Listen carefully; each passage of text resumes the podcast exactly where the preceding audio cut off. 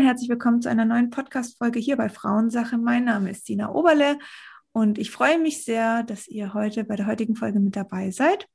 Ähm, ich bin Autorin und Zykluscoach und habe heute einen Interviewgast und zwar ist das ähm, ein Bestseller-Autor, Klaus Bernhard. Hallo, schön, dass du da bist. Hallo, schön, dass ich mit dabei sein darf. Danke. Wieder, genau. Wir hatten tatsächlich meine allererste Podcast-Folge für diesen Kanal Frauensache. Ähm, warst du mein Gast und jetzt freue ich mich sehr, dass du auch heute wieder da bist. Immer wir gerne. wir hatten das erste Mal über Ängste loswerden gesprochen. Die Folge verlinke ich auch nochmal. Ähm, heute soll es aber um das Thema Panikattacken gehen begegnet mir immer mal wieder auch, also mir nicht persönlich, aber den Frauen, die mir schreiben, auch innerhalb vom Zyklus. Vielleicht können wir da ähm, nochmal ein bisschen drauf, ähm, drauf eingehen. Ich stelle dir einfach ein paar Fragen, aber du darfst dich jetzt erstmal vorstellen. Wer bist du? Was machst du? Wie kamst du zu dem Thema? ja, mein Name ist Klaus Bernhard. Ich leite hier in Berlin das Institut für moderne Psychotherapie. Ähm, wir haben uns auf die Fahne geschrieben, Angsterkrankungen und auch Burnout äh, anders zu behandeln, also, also quasi wirklich ganzheitlich zu gucken. Da gibt es immer mehrere Auslöser. Ne? Und, und du kannst nicht nur immer einen Auslöser rauspicken und sagen, das lösen wir mit Medikamenten oder du kannst so sagen, und es ist ganz oft so eine, so eine Gemengelage aus ganz verschiedenen Auslösern. Und nur wenn man die gemein, gesamtheitlich betrachtet und für alle Ebenen auch eine Lösung anbietet, kann man da schnell und nachhaltig rauskommen. Ja. Zum anderen äh, sind wir, muss ich ganz klar sagen, kein Freund von Psychopharmaka, weil wir einfach erlebt haben, dass man Angststörungen komplett auch ohne Medikamente sehr, sehr gut loswerden kann und auch erstaunlich schnell. Und das machen wir jetzt schon seit vielen Jahren und der Erfolg gibt uns einfach recht. Mhm. So, und ähm, Darüber habe ich dann eben auch zwei Bücher geschrieben, hatte das große Glück, dass das beides Spiegel-Bestseller geworden sind, weil ich offensichtlich da auch den Nerv der Zeit getroffen habe und weil viele Leute gemerkt haben, das, was es als Angebot gibt, gerade auch bei der Behandlung von Angststörungen, das hilft halt dann doch nicht immer so, wie es versprochen wird. Und bei uns haben die Leute oft andere Erfahrungen gemacht und, und deswegen ist das Buch auch sehr schnell sehr erfolgreich geworden. So, das ist ganz kurz zu mir und jetzt stellst du am besten einfach Fragen, weil deine, sehr gern. Hörerinnen wollen ja oder Zuschauerinnen wollen ja ganz bestimmt ganz viel wissen. Absolut. Okay, Thema Panikattacken. Ähm, kannst du mal beschreiben, was da im Körper passiert, was da im Geist und Körper passiert? Wie fühlt sich sowas an oder wie merke ich, dass das eine Panikattacke ist? Ja, die Frage ist es ja, stellt, kommt ja oft, habe ich da eigentlich nur eine starke Angst oder ist das schon mhm. eine Panikattacke? Und der Unterschied ist relativ einfach. Bei einer Panikattacke hast du wirklich Todesangst. Okay glaubst wirklich, du stirbst in diesem Moment. So, die Symptome sind ähnlich äh, wie auch bei einer normalen Angstattacke, nur deutlich erhöht. Also das heißt, Schwindelgefühle, Herzrasen, Beklommenheit, Kloß im Hals, äh, Kribbelgefühle, also die ganze Palette an Angstsymptomen, die es gibt, äh, aber eben so ausgeprägt, dass du wirklich das Gedanken hast, ich sterbe jetzt. Mhm. Ich habe Herzinfarkt oder irgendwas, ich falle jetzt hier um und keiner kann mir helfen. So, und das ist quasi, wenn man merkt, okay, es ist schlimm, aber ich werde jetzt nicht hier in zwei Minuten sterben, ist es noch eine normale Angstattacke und, und wenn du wirklich überzeugt davon bist, dass, du, dass, dass es jetzt keine Rettung mehr gibt, mhm. also auch quasi überhaupt nicht mehr in der Lage bist, vernünftig zu denken, du einfach nur noch im Fluchtmodus bist, am liebsten dann ist es eine Panikattacke. Also es ist natürlich für jeden Menschen äh, ist die Grenze woanders, aber, ja, aber Todesangst ist quasi der Punkt, wo man sagt, da kippt der Schalter. Okay. Und ähm, was sind die, die möglichen Ursachen dahinter? Also was ist jetzt aus deiner Erfahrung, weil du ja vorher auch gesagt hast, es gibt verschiedene Ursachen, man muss es ganzheitlich betrachten. Ähm, was kann da alles zusammenkommen, dass sowas ausgelöst wird? Also es gibt organische Auslöser, mhm. äh, gar nicht so wenige. Das kann ein Vitamin B12-Mangel sein, das kann eine, äh, eine, Unterfunktion der Schilddrüse sein oder eine Überfunktion. Also das ist, dass du quasi, es kann auch eine Reaktion auf ein Medikament sein. Also gerade Frauen, die zum Beispiel unter Hashimoto leiden, wenn mhm. die falsch dosieren, können die auf eine Falschdosierung ihrer Medikamente ähm, mit einer Panikattacke reagieren. Aber es gibt auch viele andere Medikamente, die das als Nebenwirkung auslösen, auslösen können. Antibiotika zum Beispiel. Mhm. Also einige. Und ähm, des Weiteren hast du es natürlich äh, immer dann, wenn du äh, deinem Körper was zuführst, was er so gar nicht verträgt. Also Drogen zum Beispiel. Ne? Also ganz viele Menschen reagieren auf Drogen mit Panikattacken. Übrigens auch auf das ach so harmlose THC. Mhm. Also ich habe ja. hunderte von Patienten gehabt, ja. die nach Kiffen auf einer Panikattacke hängen geblieben ja. sind. Also das zu sagen, ist harmlos, ist, ist es nicht. Und, und schon gar nicht, wenn, wenn dann so ich sage jetzt mal ältere Kollegen wie ich, sagen, wir haben früher alle gekifft, das war überhaupt kein Problem, ja. muss man ganz klar sagen, das war früher anderes Gras. Okay. Also früher ist es wirklich Pflanze gewesen, die angebaut gewesen ist, die nicht künstlich gezüchtet und hochgezüchtet worden ist. Wenn du heute äh, Cannabis mhm. kaufst, äh, Gras kaufst, dann ist das in den allermeisten Fällen äh, synthetisch mit künstlichen Cannabinoiden versetzt. Das heißt, okay. ganz billiges Gras von irgendwo eingekauft ja. worden, dann ist noch Chemie drüber gesprüht worden. Also gestreckt, also ja. Chemie, nicht gestreckt, sondern intensiviert. Okay. Mhm. Das heißt, sie haben also Gras mit wenig Wirkung gekauft und das dann chemisch aufgepeppt. So. Okay. Und was da drauf kommt, das weiß keiner und das Zeug ist hochpotent und äh, weil auch die Konsumenten äh, ja eine Wirkung haben wollen. So. Ja. Das ist viel billiger, das kann man viel einfacher herstellen. Und ähm, das ist eine große Gefahr, dass du quasi gar nicht mehr das, was vielleicht so die Alt-68er sagen, du, wir haben uns doch dauernd einen Joint reingepfiffen, das kriegst, das Zeug kriegst du heute gar nicht mehr. Das war vielleicht wirklich harmloser, ähm, aber heute, äh, Gas ist nicht mehr harmlos. Mhm. Weil es halt ganz, weil du nicht weißt, was du kriegst und weil da ganz oft Chemie drin ist, von der du nichts weißt. So, hm. also einfach mal für alle, die, die immer noch meinen, sie müssten die Lanze für hochhalten. Es gibt therapeutische Einsatzbereiche, wo wirklich äh, das THC unter kontrollierter Ansicht, Aufsicht angebaut worden ist und, und, und ganz rein ist in einer klaren Dosierung. Ne, Schmerzpatienten zum Beispiel hilft es sehr gut oft. Und äh, also ich will das gar nicht als Medikament verteufeln, aber ähm, zu sagen, wir sollten es legalisieren. Dazu habe ich zu viele Leute gehabt, die auf, auf, auf, auf einer Panikattacke hängen geblieben sind. Mhm. Ähm, kann ich nicht empfehlen. so, dann ähm, gibt es ganz viele andere Punkte, ähm, die ebenfalls Panikattacken auslösen. Das Wichtigste ist aber, dass man versteht, dass eine Panikattacke immer, immer ein Liebesdienst der Psyche ist. Das ist keine Krankheit, sondern die Psyche macht genau das, wofür mhm. sie über Jahrmillionen entwickelt wurde. Sie schützt dich vor einem Verhalten, das dir nicht gut tut. Mhm.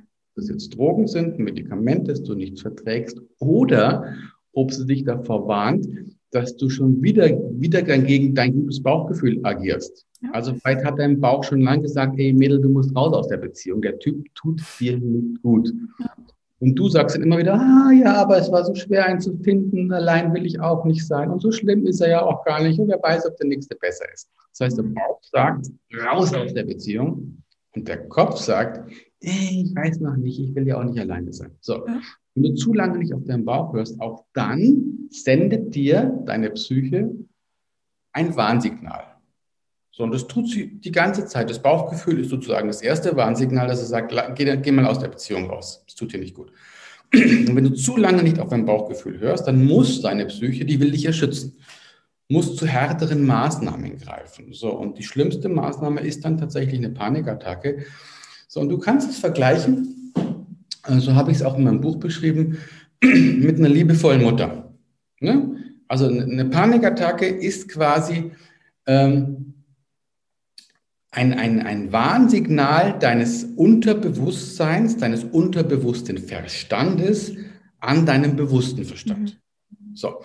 Und du kannst die, das Unterbewusstsein vergleichen mit einer liebenvollen Mutter und unser bewusster Verstand, auf den wir uns ja so viel einbilden, das ist dann vielleicht so ein vierjähriger Junge. So, und tatsächlich ist es so. Unser bewusster Verstand kann pro Sekunde sechs bis acht Informationen verarbeiten. That's it. Unser Unterbewusstsein kann in derselben Zeit bis zu 80.000 Informationen verarbeiten. Das heißt, es ist schlicht 10.000 Mal schneller und ja. klüger als unser bewusster Verstand. Mhm. So, und unser Unterbewusstsein ist nichts anderes als die Sammlung aller Erfahrungen, die wir ein Leben lang gemacht haben, auf Knopfdruck. Wir wären gar nicht in der, in, in der Lage, das intellektuell durchzuarbeiten, was das uns alles zu sagen hat. Mhm. Deswegen reagiert es nur mit dem Bauchgefühl. Liefert gar keine Argumente, sagt nur machen oder lassen. So. Und wenn der Bauch sagt, geh da raus, der tut dir nicht gut, Geh aus dem Job raus, der tut dir nicht gut. Geh, lass das, das tut dir nicht gut. Lass die Finger von den Drogen, das tut dir nicht gut. Und wir hören nicht drauf, wiederholt, dann schickt das Unterbewusstsein Warnsignale. So. Und ich habe ja gesagt, Mutter, vierjähriger Junge. Stell dir vor, ähm, so ein Junge spielt Fußball auf dem Rasen und die Mutter guckt zu und der Junge hat total Spaß. Ne? Und der Junge ist der bewusste Verstand und schießt seinen Ball und immer mehr weiter auf eine Straße zu. Und die Mutter Ne? Das Unterbewusstsein hat ja viel mehr Lebenserfahrung, ist auch viel größer, sieht, ui, da ist die Straße, da gibt es Gefahr und, der ruft, und die Mutter ruft Stopp. Ne? Das ist das Bauchgefühl, lass es. Äh, und der Junge hört vielleicht nicht, mhm. Spielt weiter. Dann ruft die Mutter nochmal Stopp und nochmal Stopp. So, und wenn er dann nicht hört und nur noch fünf Meter von der Straße weg ist, dann wird sie ihm hinterherlaufen und vielleicht in letzter Sekunde am Kragen packen und von der Straße wegziehen, okay. bevor der große LKW kommt und den kleinen platt macht. Ja. So, und dieses am Kragen ziehen ist quasi eine Panikattacke. Da mhm. hat deine Psyche dir, um dich zu schützen, ein, eine heftige Reaktion geschenkt, damit du mal anhältst und deine Lebenssituation mhm. überdenkst. So, und ich habe das tausende von Malen inzwischen erlebt, und immer Menschen da wirklich ernsthaft hingucken und dann den Mut haben, eine entscheidende Veränderung im Leben zu treffen, von der sie selbst wissen, dass sie eigentlich mhm. schon überfällig ist. Ja dann hören die Panikattacken ganz oft von heute auf morgen auf. Da brauchst du keine Psychopharmaka, da brauchst du keine andere Therapie, das ist nur das. Wahnsinn. So, und aber das zu wissen ist halt ganz wichtig, dass man nicht sagt, ich bin jetzt krank, sondern da, da macht eine Psyche mhm. genau den Job, für die sie über Jahrmillionen entwickelt worden ist. Mhm. So, und ich vergleiche das auch immer mit so einem Feuermelder auf der Decke, an der Decke.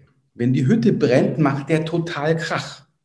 Ne? Diese mhm. Panikattacke ist der Feuermelder. Und dann geht's, dann steigst du doch auch nicht auf den Tisch und schraubst die Batterie aus dem Feuerlöscher, aus dem Rauchmelder raus, weil dich das Piepsen so nervt und lässt deine Hütte abbrennen. Oder, igno oder ignorierst den Ton. Ja. Ja. ja. Du löscht doch das Feuer. Ja, richtig, ja. Guck, was brennt, löscht das mhm. Feuer, aber und kümmere dich nicht um die Symptome. Und die ganz viele Therapien und vor allem auch die Pharmakotherapie schaltet halt nur das Symptom aus also das Piepsen lässt die Hütte aber abbrennen. Okay, also das ist ganz wichtig, dass man versteht, das ist ein Liebesdienst, da will mir mein Körper was sagen. Ich bin nicht krank, sondern der, der macht nur seinen Job.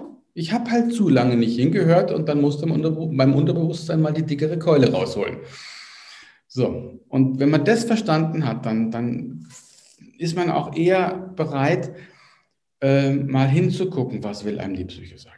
Ich finde, das ist natürlich auch ja eine ganz starke ähm, Perspektivveränderung, weil wenn ich mir jetzt, also ich hatte Gott sei Dank noch nie eine Panikattacke, habe aber schon mit vielen Frauen geschrieben und habe auch äh, Bekannte, die eine Panikattacke schon mal hatten oder mehrere.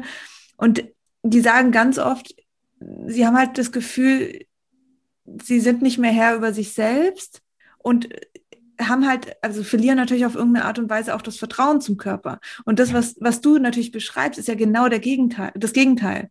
Das ist, und ich finde, dass, also die, die, die Sichtweise darauf zu sagen, hey, eigentlich verlierst du hier gar nichts, sondern es ist genau das, dass du noch noch enger mit dir zusammenwächst, weil die Kommunikation einfach so stark ist und du jetzt halt endlich drauf hören musst.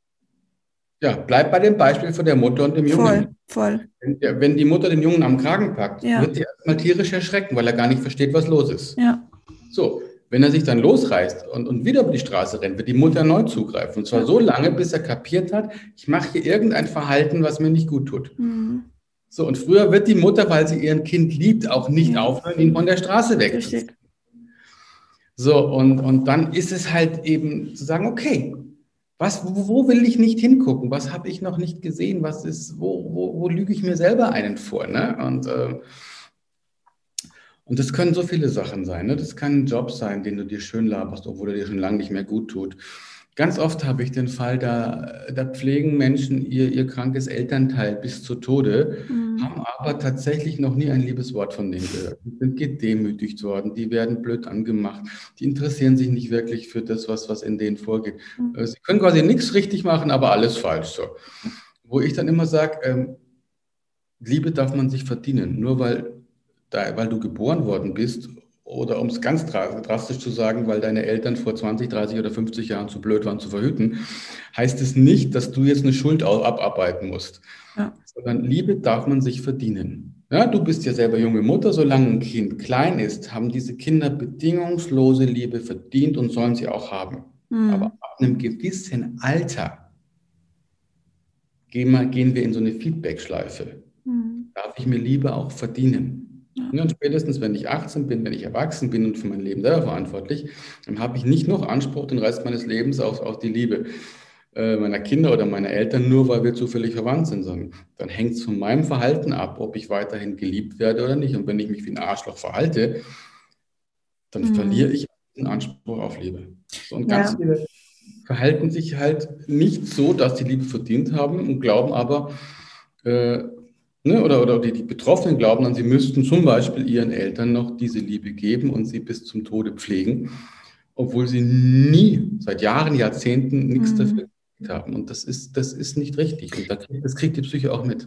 Das, ich kriege das so oft mit, dass ähm, wirklich erwachsene Frauen oder auch Männer immer noch so schnell in eine Kindshaltung kommen ja. ähm, gegenüber ihren Eltern und in ja. diesem Liebe, Liebesmangel drin stecken. Ja also ich habe das bei meinem eigenen Papa gesehen, der ist verstorben vor zehn, elf Jahren, aber da habe ich das so stark gemerkt, er ist jede Woche dahin gefahren. Es war eigentlich meiner Meinung nach eine toxische Beziehung zwischen ihm und seiner Mutter und hat jedes, jedes Wochenende aufs Neue dieselbe Diskussion geführt, dasselbe Thema angerissen. Der kam da nicht raus. Der kam da einfach nicht raus. Und es ist so, ich saß immer da und da, da war ich natürlich noch einige Jahre jünger und dachte, das kann doch nicht gesund sein. Das kann, ja, und im Endeffekt ist er dann plötzlich ja. äh, an, an, einem Herzstillstand ähm, verstorben. Wie auch immer das jetzt zusammenhängt. Ähm, aber für mich, für mich habe da mein Fazit auch draus ziehen können, weil es einfach sehr unerwartet und plötzlich war. Und es ist eine Herzangelegenheit gewesen. Das ist eine Herzangelegenheit. Ja. Absolut. Nein, das erleben wir ganz oft. Ja. Das gibt einfach, ähm, es gibt also ganz viele Auslöser, teilweise beeinflussen sich gegenseitig. Viele haben äh, das auch gar nicht auf dem Schirm. Also äh, wie oft ich erlebt habe, dass Frauen zu mir kommen, speziell Frauen, das ist echt ein Frauenthema, ähm, äh, die schon auf Antidepressiva sind, äh, ihre, ihre Panikattacken, ihre Angststörungen nicht in den Griff kriegen und äh, und dann frage ich, du, was nimmst du noch für Medikamente? Und dann, dann sagen sie, ja, ich nehme noch Thyroxin und dies und jenes. Mhm. Und dann sage ich, okay, ähm, wann bist du das letzte Mal eingestellt worden? Ja. Und dann äh, sagst du, das ist jetzt ist, ist, ist noch keine drei Monate her. Und sage ich, wann haben die Panikattacken angefangen? Und dann überlegst du und sagst, oh, vor drei ja, Monaten. Ja. Ähm, und und ähm, weil, und es ist ähm, sehr, sehr traurig und ich hänge mich da jetzt auch sehr weit aus dem Fenster, viele Ärzte und auch Endokrinologen, die es eigentlich besser wissen müssten, nicht ordentlich aufklären. So, ähm, lass es mich an einem Beispiel machen. Ähm, dieses Thyroxin, also ne, wenn die Schilddrüse ein Problem hat, angenommen man hat Hashimoto, das ist eine Krankheit, wo die Schilddrüse zuerst in die Überfunktion geht, dabei kaputt geht und dann quasi gar nicht mehr funktioniert. Mhm. So, und dann musst du dieses Thyroxin, dieses Schilddrüsenhormon, was faktisch alles im Körper steuert. Es gibt kaum eine Körperfunktion, die nicht mit Thyroxin in Verbindung hängt. Also alles wird davon gesteuert, musst du synthetisch zuführen in Form von Tabletten. Und, ähm, und dieses Thyroxin ist ein stressabhängiges Hormon. Das heißt, wenn du viel Stress hast, verbrauchst du viel und wenn du wenig Stress hast, verbrauchst du wenig. Du kannst es dir vorstellen wie, wie eine Fahrt mit dem Auto. Weißt du, wenn du ein Auto hast und fährst Vollgas mit 180 über die Autobahn, dann verbraucht dein Auto sehr viel Sprit auf 100 Kilometer, vielleicht 15 Liter. Mhm. Du kannst aber mit demselben Auto dieselbe Strecke auch mit 80 dahin zuckeln, dann verbrauchst du nur 8 Liter. Mhm. Ja? Das heißt, nicht die Strecke ist verantwortlich, sondern wie schnell du sie fährst, sprich wie viel Stress du auf, der, auf dem Weg hast. Und ganz kurz als Einwand hier, Stress äh, zu definieren ist für uns vielleicht im Kopf oft dieses, ah, ich habe halt viel zu tun auf der Arbeit, aber es sind eben auch negative Glaubenssätze, wie ich kann das nicht, Liebesmangel der Eltern, toxische Alles. Beziehungen oder zum Beispiel vielleicht, ich weiß nicht, wie du das siehst, Nährstoffmangel. Kann doch auch, im Körper auch Stress auslösen. Ja. Stress, absolut. Ja. So, und ähm, sondern jetzt geht diese, und ähm, der, normalerweise gehst du einmal im Jahr, lässt deine Dosis bestimmen. So. Und ganz oft, ich will nicht sagen, dass es generell so ist, aber ich habe wirklich mit Hunderten von Frauen gesprochen, wie diese, diese, diese Einstellung abläuft.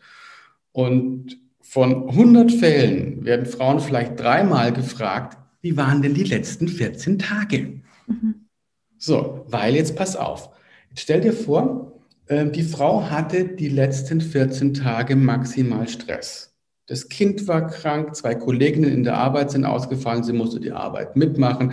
Der Mann hat irgendwie sich komisch verhalten, vielleicht hat er eine Affäre, also die ist maximal unter Stress. Mhm. So, jetzt hat die, und die ist vielleicht auf 50 Milligramm Thyroxin eingestellt und damit geht sie normalerweise gut. Jetzt hat die aber jeden Tag 100 oder 150 hätte sie verbraucht. Das heißt, die ist in diesen 14 Tagen maximal in die Unterversorgung gegangen. Ne? Wenn du jetzt einen Blutwert nimmst, stellt der Arzt eine extreme Unterversorgung fest und sagt, das reicht ja gar nicht. Wir müssen auf 150, 100 oder 150 gehen. So, jetzt nimmt die also jeden Tag 100 Milligramm Thyroxin. So, jetzt kommen die beiden Kolleginnen wieder zurück, sind wieder in der Arbeit, das Kind ist wieder gesund und der Mann hatte doch keine Affäre, sondern sich nur mit einem alten Arbeitskollegen getroffen.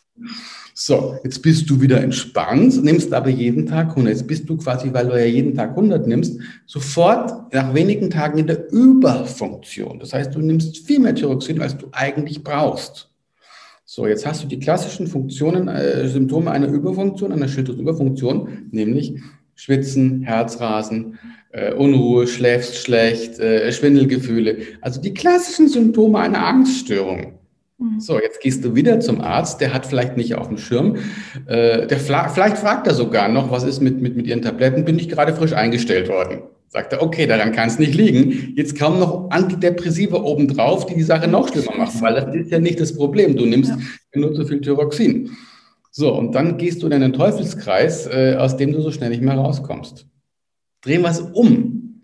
Und das ist super wichtig, deswegen möchte ich das, wenn du mir die Zeit lässt, so erklären. Auf jeden Fall, ja. Stell dir vor, die Frau war, geht wieder zum, Ein, zum Einstellen für ihre Schilddrüsenpräparate. Bei Männern gilt das auch. Nur Hashimoto ist halt von neun von zehn machen es mhm. Frauen und nur einer beim Mann. Deswegen spreche ich jetzt über Frauen. bei Männern ist, ist, gilt es genauso. Die war vielleicht vorher 14 Tage in Urlaub. Das war richtig schön. Das Hotel war perfekt, äh, das Essen war perfekt, die Kinder waren im Kids Club, die hat sich den ganzen Tag erholen können. So, nimmt ihre 50 Milligramm, hätte aber vielleicht nur 25 gebraucht, weil es ja so tiefenentspannt war.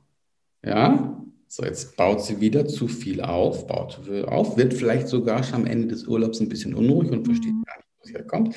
So, kommt wieder zum Endokrinologen, äh, die machen den Bluttest, der sagt, meine Liebe, Ihre Schilddrüse scheint sich wieder verbessert zu haben, Sie haben viel zu viel, wir können die Dosis reduzieren. So, und jetzt reduziert ihr die Dosis auf noch weniger. Entweder hört er sie ganz auf oder setzt sie von 50 auf 25 oder was auch immer. Ja, mhm. so. Aber der Urlaub ist vorbei. So, und jetzt wird erstmal ein halbes Jahr wieder durchgeknüppelt, wieder rein in Stress. Es ist wieder Alltag. Äh, vielleicht gibt es wieder keine Schule, weil Corona ist. Äh, man muss auch noch Homeschooling nebenbei machen. So. Jetzt kriegst du ab dem ersten Tag, wo du aus dem Urlaub raus bist, zu wenig Thyroxin. Das heißt, du bist nach einer Woche, zwei maximal dauerhaft in der Unterversorgung, weil du jeden Tag aufgrund der falschen Einstellung so wenig nimmst. Jetzt kriegst du alle Symptome einer Depression. Bist niedergeschlagen, traurig, antriebslos, ähm, von Selbstzweifeln zerfressen. Das sind alles nur Symptome einer Unterfunktion der Schilddrüse. So, jetzt gehst du wieder zum Arzt, der fragt, könnte es auch die Schilddrüse sein? Nein, ich bin gerade eingestellt worden. Oh wieder Antidepressiva obendrauf und wieder die Scheiße. Und das ist klar zu haben, das ist ein stressabhängiges Hormon und vielleicht auch mal mit einem Arzt zu reden und zu sagen, kann ich nicht mal testen, ob ich äh, ich, ich gerade weniger oder mehr nehmen muss, mal ein bisschen individuell, individuell äh, austesten, würde schon ganz viel Probleme lösen. Aber diese Form der Aufklärung findet doch nicht mal statt. Ja. ja? Also wenn immer ich Frauen das erzähle, gucken die mich an, als, äh, als wenn sie es zum ersten Mal gehört hatten. Und dann frage ich, hat Ihnen das keiner gesagt? Sagst du, nein. Der Arzt hat mir erzählt, ich nehme da die Tabletten, ist auch nicht schlimm, wenn ich einmal eine vergesse, da baut sich so ein Pool auf und das reicht dann schon. Und das ist halt Blödsinn. Wahnsinn. Wie siehst du ähm, in diesem ganzen Zusammenspiel ähm, die Pille? Äh, ganz negativ. Also wir haben ganz viele Frauen, die Panikattacken hatten, zum Beispiel nachdem sie sich einen Hormonring haben setzen lassen. Mhm.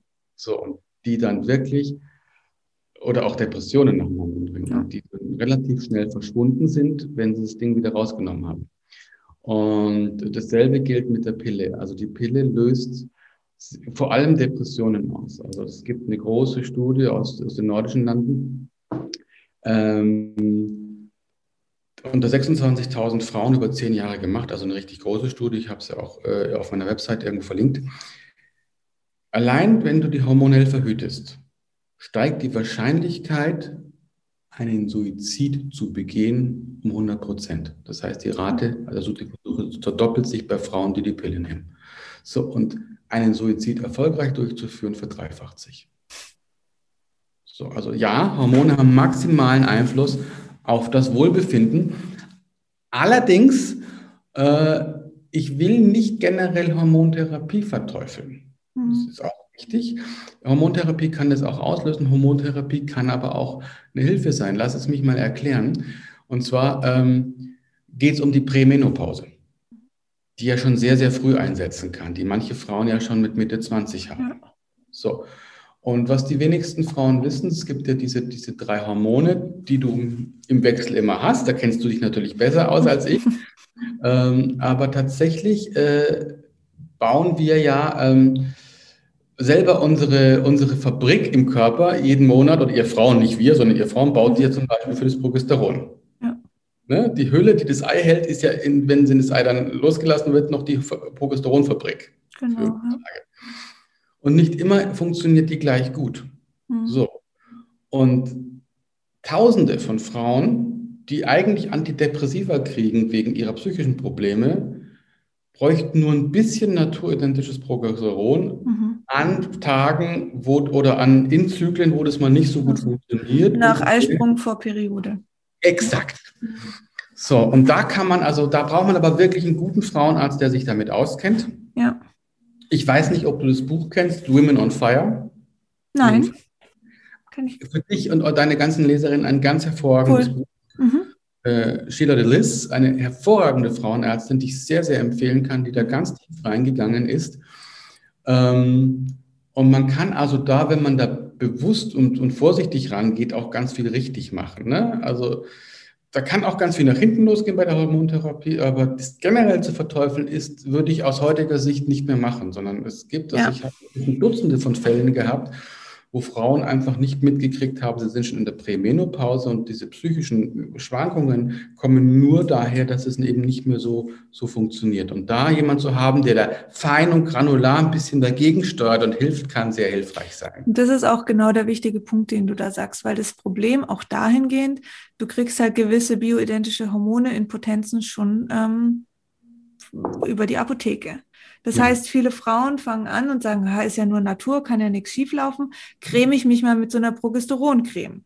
Mhm. Und ich glaube, dass halt, dass, dass viele Frauen, wenn sie das eben nicht wirklich individuell machen, sich beraten lassen und mit Experten zusammen machen, dass sie einfach wild cremen und dann, also ich, ich hatte das auch gemacht, bevor ich meinen, den ganzen Wissensstand für mich aufbauen konnte, nach dem Absetzen der Pille damals, und habe dann gecremt und gecremt und meine Stimmung wurde immer besser und immer besser und immer besser und plötzlich bin ich sowas von ins Loch gefallen. Das war so schlimm, wirklich. Ja. Und ich habe mich auch ein Stück weit natürlich von diesen Cremes abhängig gemacht. Klar. Und das ist halt was, das will man nicht erleben. Und das sollte man so auch nicht auf eigene Faust machen. Das ist genau das, was du sagst. Und an dieser Stelle nochmal sehr wichtig, also Natur hat auch äh, Kraft und Energie und kann auch nach hinten losgehen, wenn man sie halt falsch anwendet. Absolut. Selbe wie mit Mönchspfeffer. Auch das wird verschrieben wie von Frauenärzten, weil sie sagen, äh, PMS, wo ja 160 verschiedene Beschwerden drunter fallen. Also 160 Stück. Das, da, ja. das ist schon mal komisch. 160 Beschwerden, die vor der Periode auftreten, da hilft bei allem Mönchspfeffer. Also das wird aktuell sehr ja. stark propagiert. Die das Frauen. Antidepressiva, egal was ja, du hast, vorzeitigen Samenerguss oder, oder Bandscheibenvorfälle, immer, immer erstmal ja. Antidepressiva. Das ist echt schwierig, weil dann eben, das kann bei manchen funktionieren, die, einen hohen Prolaktinwert haben, bei manchen aber eben auch nicht. Da muss man wirklich gezielt hingehen, sowas wirklich nie auf eigene Faust machen, immer mit jemand, der sich damit auskennt und immer wieder nachjustieren. Dasselbe wie mit der Schilddrüse dann auch. Absolut. Genau. Ähm, andere Frage bezüglich Antidepressiva. Würdest du immer davon abraten? Oder sagst du, in manchen Fällen kann es kurzzeitig Sinn machen? Oder wie könnte man bei, das beurteilen? Bei der sogenannten Major Depression, also bei einer wirklich schweren Depression, mhm. machen die durchaus Sinn. Mhm. Um erstmal aus dem größten Loch ja. rauszuholen und dich überhaupt wieder therapiefähig zu machen. Ja. So, aber reden wir von einer Gabe von wenigen Wochen. Okay. Ja, von wenigen Wochen. Und danach sollte das wieder ausgeschlichen werden und mit der Therapie fortgesetzt werden. Ja. Ähm, das Problem ist aber nicht die Major Depression, sondern dass es inzwischen gegen alles verschrieben wird. Also mm. bei, bei, einer leichten, mittelschweren Depression, bei jeder Form der Angststörung, immer sind sie sofort mit, äh, mit den Geschichten dabei. Und, und da ist ganz klar, da ist die Studienlage eindeutig. Da wirken sie also nicht besser als Placebos. Mm. Ne? Also konkret ist der pharmakologische Effekt von Antidepressiva liegt bei 14 Prozent. Was? Heißt also, wenn du jetzt alle Betroffenen zusammenfasst, die Antidepressiva nehmen, 14 Prozent spüren eine Verbesserung, 86 Prozent spüren keine Verbesserung, kaufen aber das hohe Risiko ein, mit schweren Nebenwirkungen, ja, es noch schlechter geht. So, richtig. Das wäre die richtige Aufklärung. So wäre es fachlich richtig. So. Und ich hätte überhaupt kein Problem damit, wenn die Leute zum Arzt gehen und sagen, ich kann Ihnen Antidepressiva verschreiben, aber ich muss Ihnen sagen, die Wahrscheinlichkeit liegt bei 14 Prozent, dass sie ihnen helfen. In 86 Prozent aller Fälle helfen sie nicht und im schlimmsten Fall äh, äh haben sie so heftige Nebenwirkungen, dass es noch schlechter wird. So, und dann kann jeder frei entscheiden, okay, ist mir das Risiko wert, mache ich. Aber die werden ja als, das ist gut, verträglich, nehmen Sie das, fertig.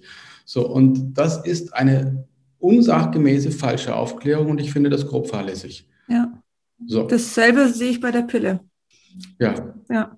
Ist genau dasselbe. Also auch da wird ja einfach verschieden. Ja. ja. dass die dann sagen, ach, dann nehmen Sie den Hormonring, der wirkt nur lokal. dann sage ich, hallo? So funktioniert der Körper nicht. als, als, du dein Studium gemacht hast, ja, wie soll denn der nur lokal wirken? Wie soll denn das gehen? Der geht doch über die Schleimhaut ins Blut. Ja. Hast du, hast du irgendeinen Blutkreislauf, der nur da unten rum zirkuliert und nichts? Also, allein schon die Aussage, der wirkt nur lokal, da, da, da, da muss man sich doch ans Hirn fassen. Mhm. Oder die sagen, das kann mit der Psyche nichts zu tun haben. Und ich habe inzwischen Dutzende von Frauen, die das Ding rausnehmen haben lassen und es ging ihnen schlagartig wieder besser. Ja. Also das ist, äh, wenn du irgendwie ein bisschen in Foren rumguckst, du findest nur Berichte davon. Absolut. Wo die Leute wirklich sagen, okay, ich habe mir das Ding einsetzen lassen und dann mit der nächsten Periode bin ich sowas von abgeschmiert, dass alles zu spät war. Ja. Dramatisch, sehr dramatisch. Aber da haben, ja, da besteht natürlich ein Riesenaufklärungsproblem. Ähm, ja, Wahnsinn. Okay, ja. aber sehr wichtig, dass du das äh, so nochmal ansprichst, auch mit, der Anti mit den Antidepressiva. Was mich jetzt noch, was ich jetzt noch spannend fände, wir haben es ein bisschen in, in der ersten Podcast-Folge, oder was heißt ein bisschen, da haben wir es sehr stark thematisiert, wie man mit solchen Ängsten umgehen kann. Was ist aber, wenn ich jetzt sage, okay, ich, ich schaue auf mein Leben, ich schaue, was läuft da schief, ich weiß es womöglich auch schon, wie kann ich das Thema angehen mit all den großen Ängsten, die ja auch im Raum schwirren. Ähm, wie kann ich mich da stärken? Was kann ich tun?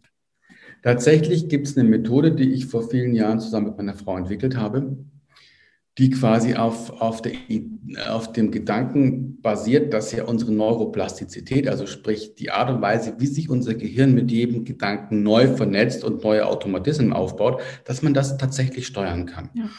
So, und wir haben eine Methode entwickelt, die heißt tatsächlich inzwischen auch nach uns die Bernhard-Methode ähm, mit der du dein Gehirn im wahrsten Sinne des Wortes umprogrammieren kannst. Mhm. Es geht also gerade nicht darum, was, was früher der Fall war, dass du in die Konfrontation gehst. Ne, was man, du musst dich deinen Ängsten stellen, sonst wirst du sie nie überwinden. Nein, es geht auch anders. Mhm. Äh, und zwar ohne die Konfrontation und ohne Medikamente, indem du quasi guckst, welche Strukturen, welche Gedanken haben dazu geführt, welche Glaubenssätze, dass, dass, dass ich so reagiere in bestimmten Situationen und dann kannst du das auch umprogrammieren. Schau mal, klassischerweise ist es ja so, dass Angstpatienten nicht wirklich bedroht sind, sondern ist nur der Gedanke, was passieren könnte, löst eine Angstattacke aus. Okay? Und womöglich hat man es noch nie erlebt. Ganz oft hat man es ja. noch. Faktisch, faktisch 99,99999 Prozent aller Menschen, die zum Beispiel Flugangst haben, sind noch nie im Flugzeug abgestürzt. Ja. Es ist nur die Fantasie, dass sie abstürzen könnten.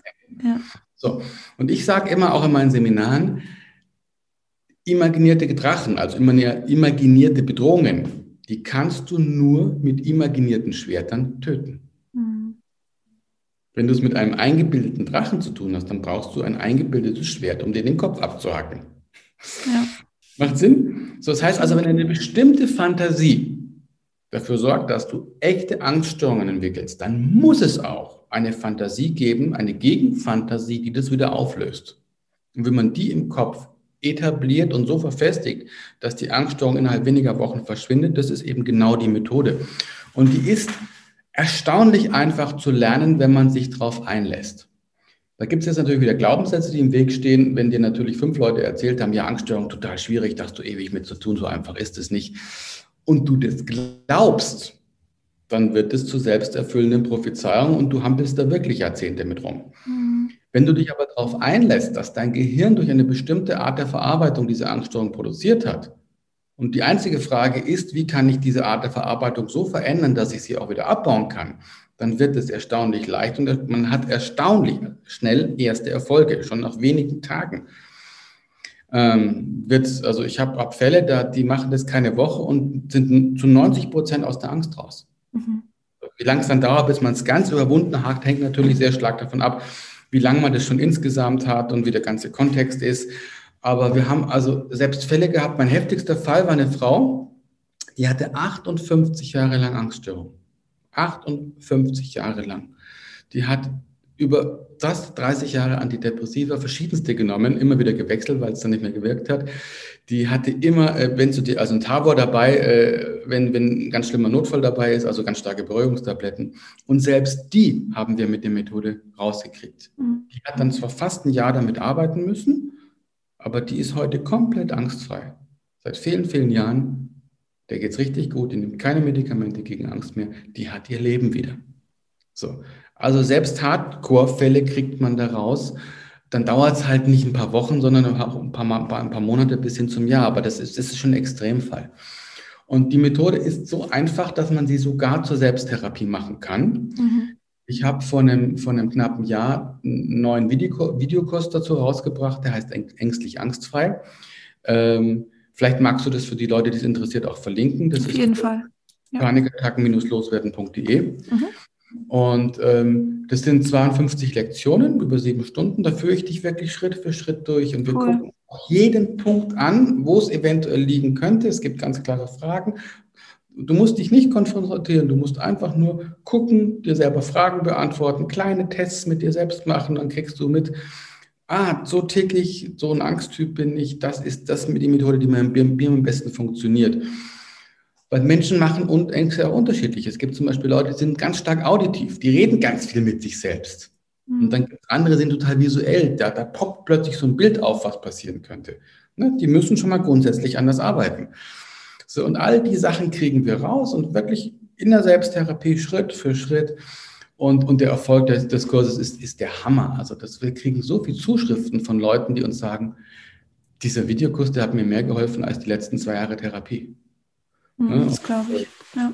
Ähm, da haben wir uns wirklich ganz, ganz viel Mühe gegeben, den so einfach zu machen. Also es ist wie ein Patientengespräch. Also wenn du dich mit mir unterhältst, ne? ich rede mit dir, ich erzähle dir das alles. Ja. Den gibt es sogar in verschiedenen Sprachen. Wir haben eine ganz tolle Kollegin, die Marie-Rose Karenke, die sehr gut Englisch und Französisch spricht. Wir haben den mittlerweile auch auf Englisch und Französisch aufgesetzt. Cool. Für die Leute, die eben nur die Sprachen gut sprechen.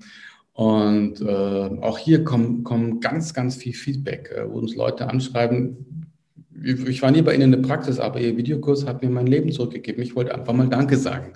Ja, das glaube ich dir sofort. Ich habe, ähm, also ich verlinke den Kurs auf jeden Fall und vielleicht auch aus meine eigene Geschichte. Ich weiß nicht, ob du dich an unser erstes Gespräch erinnerst. Da ging es um meine Flugangst. Kann mich erinnern. und ich hatte dir gesagt, dass das war, ähm, da war ich auf dem Weg zu einer Freundin nach Thailand. Und es war ein Flug, den ich halt alleine machen musste, weil ich eben sie alleine besucht habe.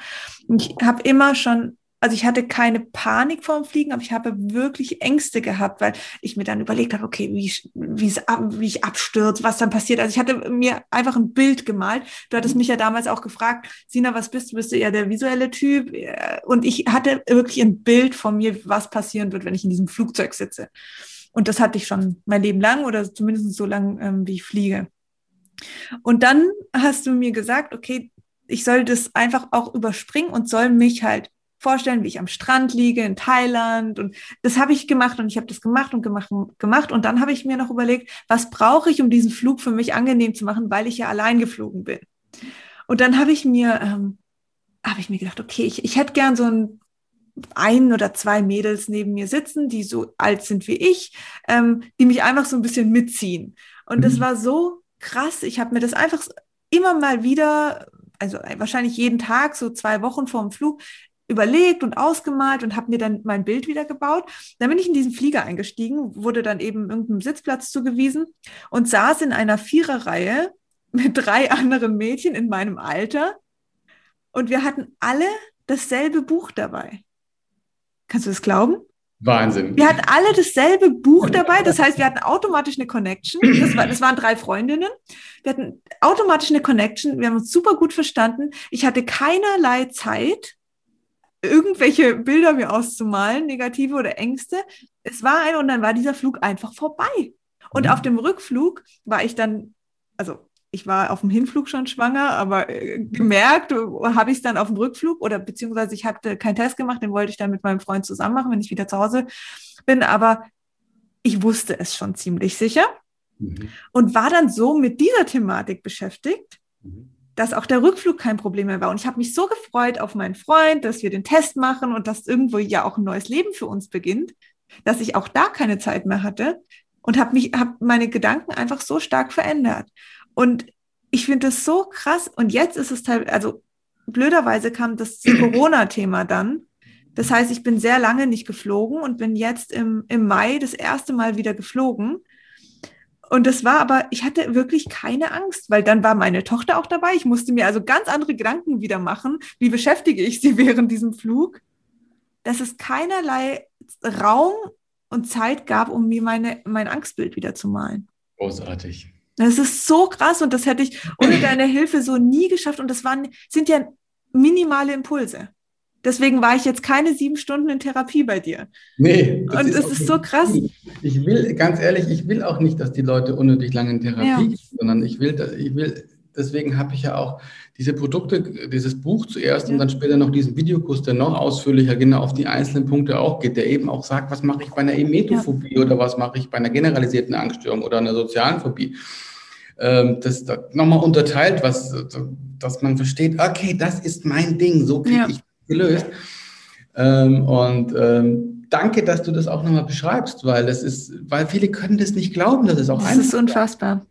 Gerade wenn sie die Erfahrung gemacht haben, dass sie vielleicht schon Jahren damit rumhampeln und dann kommt so einer wie ich und sagt, du, du probierst du mal anders, vielleicht geht es dann ganz schnell. Und so, ich habe schon alles probiert. Mhm. Einfach kann das nicht sein. Und dann, wenn du natürlich schon mit der Einstellung rangehst, dann verpasst du vielleicht genau die eine Tür, die dich in die Freiheit bringt. So. By the way, weil du gerade gesagt hast, äh, äh, dann schwanger gewesen. Ne? Ähm, so ein kleiner Tipp für deine Hörerin, du hast ja ein Mädchen. Mhm.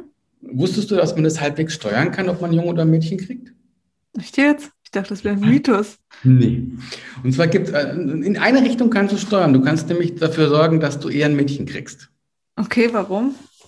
Der ganze ist, dass der, der Mann vor der Befruchtung einen Überlandflug macht.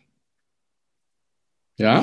Weil die männlichen Spermien, also die Spermien, die für die Zeugung des, des, des, der männlichen Nachvorhagen zuständig sind, empfindlicher sind als die für Mädels. Und die gehen bei der Strahlung da oben schneller kaputt.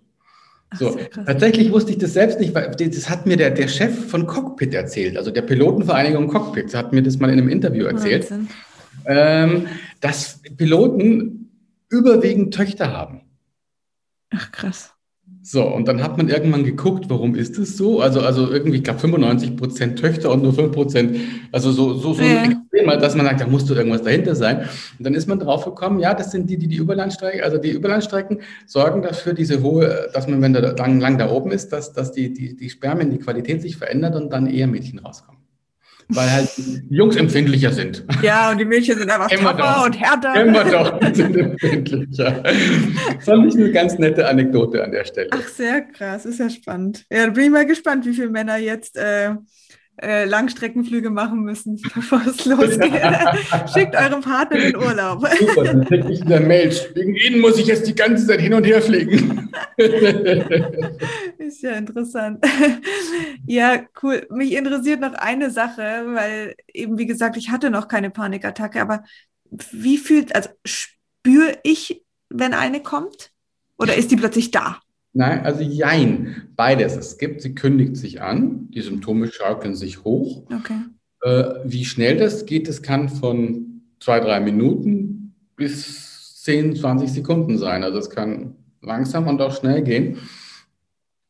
Ähm, du hast immer eine gewisse Zeit. So, und dann gibt es natürlich auch die Stopptechniken, die ich in meinem Kurs auch anwende.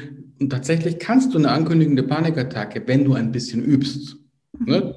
Übt man natürlich in einem, nicht während einer Panikattacke, mhm. sondern vorher mit, mit harmloseren Situationen. Aber du kannst sie mit, nach einer Woche Übung in, in 99 Prozent aller Fälle stoppen. Weil quasi eine Panikattacke bestimmten Mustern folgt. Mhm. Ja, in deinem Fall war es visuell, das heißt, das mhm. Bild poppt hoch, wird immer schlimmer.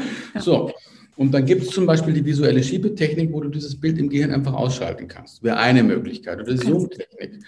Ähm, also es gibt ganz viele total coole Techniken, die auch noch nicht großartig in Therapien genutzt werden, weil die noch zu neu sind, ähm, mit denen du das aber super erfolgreich ausschalten kannst. Mhm. Und das ist immer die, die Idee, ich kapiere, welches Muster mein Gehirn verwendet, um Panik auszulösen und ich durchbreche dieses Muster. Mhm. Vielleicht kann ich das mal anschaulich an einem Beispiel erklären. Es gibt die Slow-Motion-Technik. Die Slow-Motion-Technik äh, basiert auf dem Muster der Geschwindigkeit. Gerade visuelle Menschen, da geht die Angst immer unheimlich schnell. Das Bild kommt ganz plötzlich. Mhm. So, und dann siehst du dich, äh, das Flugzeug stürzt ab, sie pff, tot. Mhm. Also es ist nicht irgendwie ein Drama von viereinhalb Stunden. Äh, mhm. So. Und ähm, ach, ich erzähle es am besten an der Geschichte einer Patientin. Ich hatte mal eine Patientin, die hatte Angst davor, äh, mit der, mit der S-Bahn hier in Berlin zu fahren. So, und zwar hat sie immer Angst gehabt, dass, dass jemand kommen könnte von hinten und sie in die Gleise schubst, wenn, wenn, mhm. wenn, wenn, wenn, wenn die S-Bahn einfährt. So. Und das hat sich so verselbstständigt, dass sie die nicht mehr nutzen konnte. Und dann frage ich sie, wie machst du es denn? Ja, ich sehe mich da reinfliegen und zack, werde ich überrollt. Mhm. Okay. Das heißt, du siehst gar nicht Typen, die schon so komisch gucken. Nein, nein, ich, ich bin, ist nur dieses Bild, wie ich dann plötzlich irgendwie da rein. Okay, sag ich. Sag ich, stelle das doch mal in langsam vor. Sagt sie, wie in langsam? Na, richtig in Slow Motion. Stell dir mal vor, du stürzt gerade ins Gleisbett. Aber so langsam, Millimeter für Millimeter für Millimeter. Und auch der Zug nähert sich Millimeter mhm. für Millimeter für Millimeter. So, bis er dich endlich berührt, dauert es achteinhalb Stunden. So, mein Tipp, nimm dir ein Buch mit, sonst wird es langweilig. so, und dann sagt sie, das ist das ist blöd, so dann, da habe ich keine Angst. Sag ich, das ist die Idee. Mhm. Es ist ein Bild, das dir Angst macht. Ja, und wenn richtig. du denkst, dir dieses Bild in langsam anzugucken, hat dein Gehirn auf einmal einen klassischen Musterunterbrecher und es hört auf, Adrenalin auszuschütten. Ja. Sie sagt, das ist ja cool. So, und dann hat sie sich wirklich, das, dann ist sie runter in die S-Bahn und hat sich vorgestellt, ganz langsam, ganz langsam, ganz langsam, ganz langsam. Und die S-Bahn stiehlt voll an, die Tür ging offen, sie ist eigentlich. Scheiße, das wäre so einfach. Hat sie verpasst. Nein. So, und dann hat die das ja geübt, natürlich, ja. zwei, drei Wochen und die Angst ist weg. Es war eine Sitzung, eine Technik. Und ganz oft kann es so schnell gehen, gerade wenn es so isolierte Phobien, so isolierte Ängste sind. Ja. aber zu kapieren, wie mache ich denn persönlich Angst? Was ist mein persönliches Muster? Ja. Und genau die Sachen erkläre ich den Leuten halt. Und ob das hier bei uns in der Therapie ist oder, oder in dem Kurs, der wirklich alles abdeckt, das darf ja jeder für sich entscheiden, wie er das gerne hätte. Aber es Absolut. ist oft ganz einfach. Das heißt, es gibt einen Trigger und es gibt ein Muster und dann passiert genau. eine Reaktion der einfach. Trick ist, kriegt den Trigger, kriegt das Muster raus, ja. baut einen Gegenimpuls. Ja. Ich zeige dir in jedem einzelnen Fall, wie es geht. Ja. Trainier den und du wirst den Erfolg haben. So, Voll Achtung, gut. wenn du jetzt natürlich eine Angststörung hast, die medikamenteninduziert ist, dann musst du das Medikament wechseln. Brauchst du nicht mit solchen Methoden arbeiten. Deswegen gucken wir uns auch alle Lebensbereiche ja. an.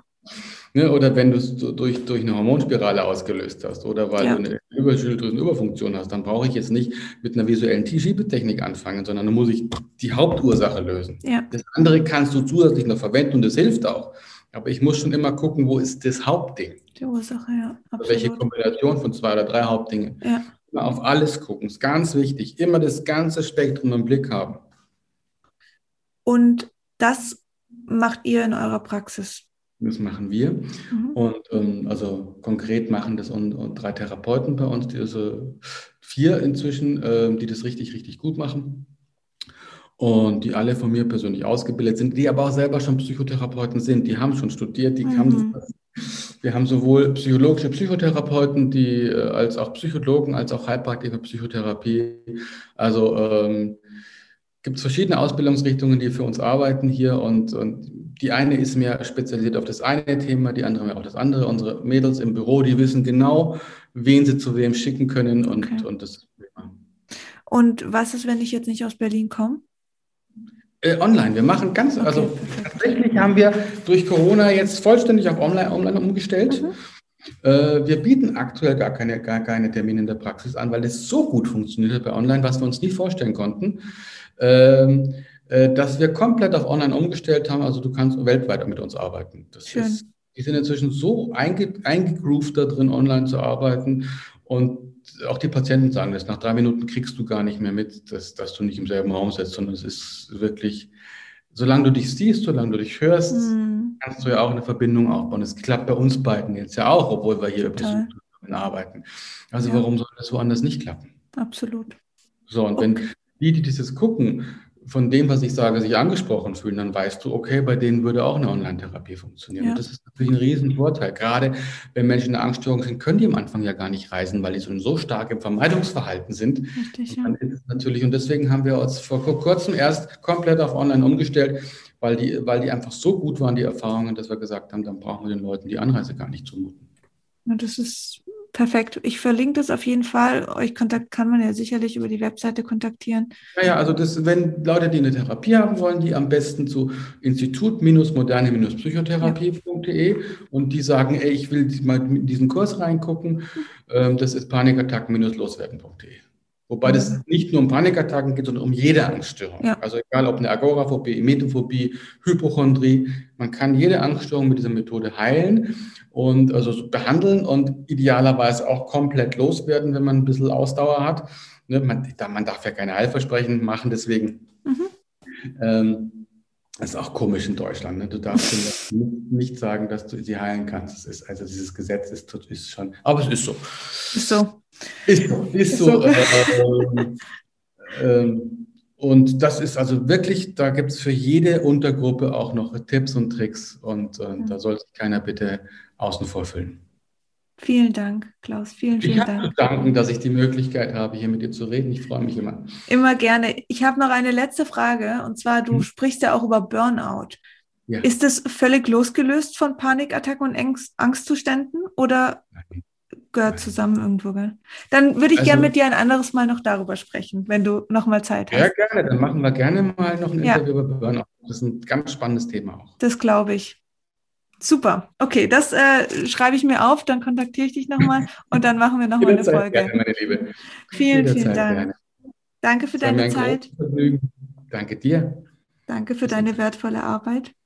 Und ich verlinke alles, was du gesagt hast. Ebenso. Ich beobachte auch, was du machst. Ich finde es ganz toll. Also bitte mach unbedingt so weiter. Das ist total wichtig, dass die aufgeklärt werden, was da mit ihrem Körper passiert und ja. worauf es ist ja so, so ein Riesenspektrum und so wertvoll. Also bitte, mach weiter.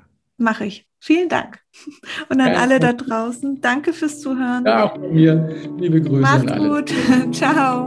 Tschüss.